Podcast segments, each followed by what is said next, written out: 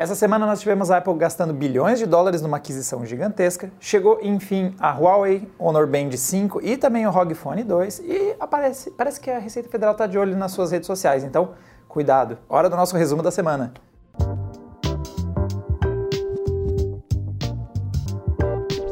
A Apple anunciou a compra bilionária da divisão de modems da Intel. O negócio vai ser fechado até o final desse ano e, com isso, a Apple tem como objetivo fazer frente à Qualcomm. As duas empresas vêm se desentendendo nos últimos tempos e a Qualcomm é uma das principais desenvolvedoras da tecnologia 5G. Com essa compra, a Apple ganha aí poder de barganha e tem aí a capacidade de mostrar que tem muitos engenheiros capacitados e também patentes nessa área da telecomunicação de próxima geração.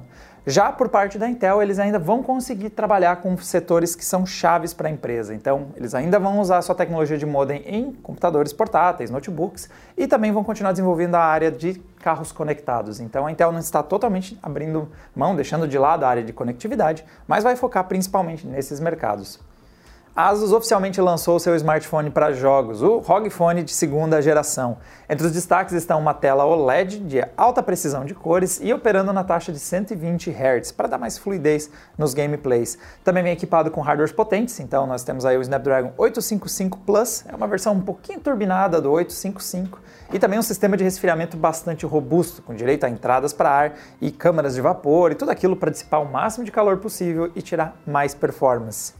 Além do hardware potente, a Asus também está investindo pesado em acessórios. Então vai ter dock que transforma ele em computador, vai ter dock que liga ele sem fios à sua tela, vai ter até um dock para aumentar o sistema de resfriamento, colocando fãs ativas para reduzir a temperatura e aumentar a performance. Então vai ter inclusive uma mala para caber todos esses acessórios juntos. E um dos mais curiosos é um controle, que é o Kunai. E ele tem uma versatilidade que lembra bastante o que a gente viu com a Nintendo e com os Joy-Cons do Switch. Então ele pode ser acoplado nas laterais do celular para jogar, ele pode ser usado separadamente, as duas partes, ou você pode montar um controlezinho e jogar de forma remota. Esses controles funcionam tanto conectados diretamente, quanto usando tecnologia sem fio como Bluetooth ou a radiofrequência.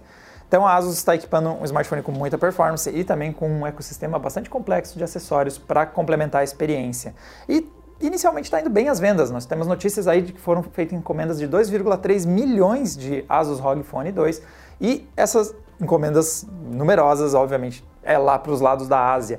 A empresa fez uma parceria com a Tencent, conhecida aí por ser uma gigante de produção de conteúdo, games, softwares da Ásia, e vai ter jogo sendo produzido com foco no ROG Phone 2, buscando usar aí recursos como a tela com alta taxa de atualização.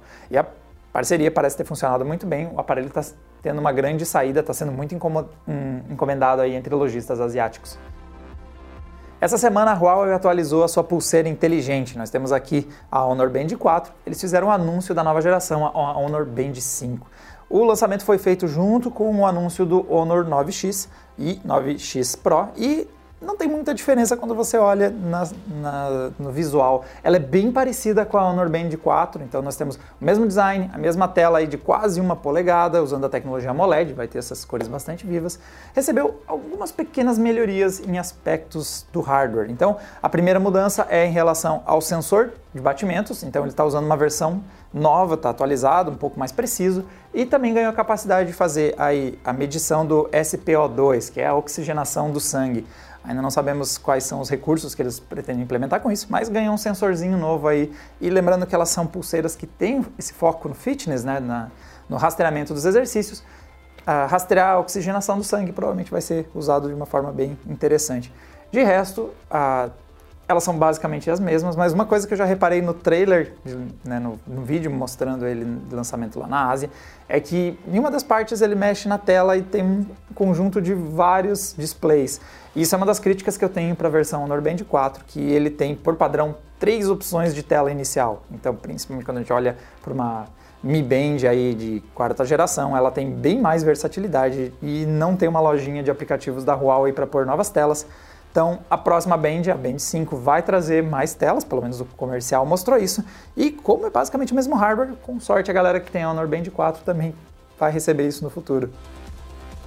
A Western Digital anunciou essa semana um produto que traz um gostinho da nova geração de consoles para os atuais videogames. O acessório é um SSD externo que você pode ligar no Xbox One e Xbox One X. E o que ele traz de novidade é que ele traz a velocidade do SSD para o Xbox, que originalmente traz um HD instalado internamente. É um acessório USB 3.0 e traz capacidades de 500 até 1 terabyte e a velocidade de leitura é de 400 megabytes por segundo.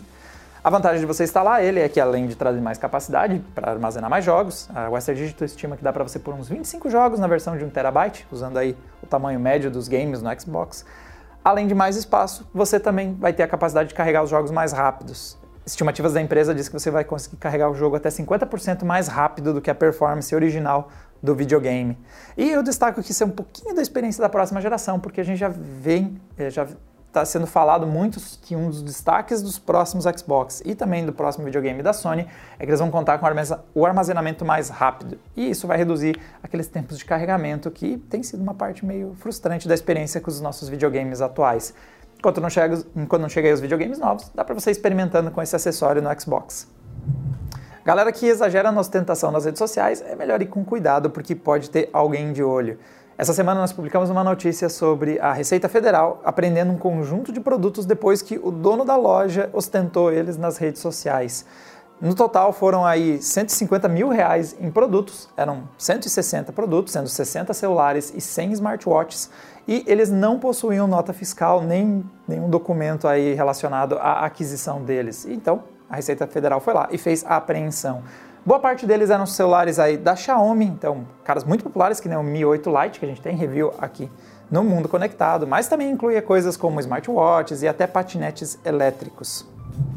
E no nosso último resumo conectado, a gente perguntou para vocês se vocês usam aqueles aplicativos de terceiros, aqueles de fora da Google Play. E 54% votou que não. A maior parte não usa esses aplicativos que são de fora da loja oficial da Google. Mas um número expressivo, 45%, não ficou muito longe da metade não, diz que usa alguns aplicativos que são baixados de outros sites ou de outros lugares. Foram ao total aí 135 votos e vamos dar uma olhadinha no que o pessoal comentou sobre essa enquete. O GigaBR lá no site do Mundo Conectado comentou que ele baixa APKs, mas é principalmente quando a Play Store diz que é incompatível com o aparelho dele. Então acontece, às vezes você busca pela Play Store e ele diz que ele não funciona em seu celular então ele vai lá e dá um jeitinho, baixa através de outra fonte para conseguir instalar. Aqui o Renan Caetano diz que como ele não usa a ROM oficial do aparelho dele, está usando alguma outra versão do Android aí, ele diz que já teve que baixar algum via APK, mas é por causa dessa limitação. Mas ele só baixa se for preciso mesmo e só se for em último caso. Então continua dando preferência para a loja da própria Google.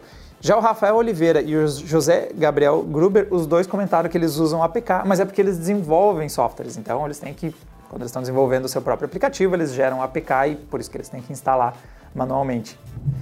E para a enquete da próxima semana, nós vamos deixar para vocês uma disputa de popularidade. Em breve está vindo um comparativo nosso da Honor Band 4 versus a Mi Band 4, um duelo de Bands 4 dos dois do mercado. E queremos ver aí, galera que tem investíveis, se vocês comprariam ou a Mi Band 4 ou a Honor Band 4, ou você está de olho em uma outra pulseira. Então, galera que está de olho em um gadget vestível, vamos ver como está a popularidade desses dois aqui versus também possíveis rivais externos.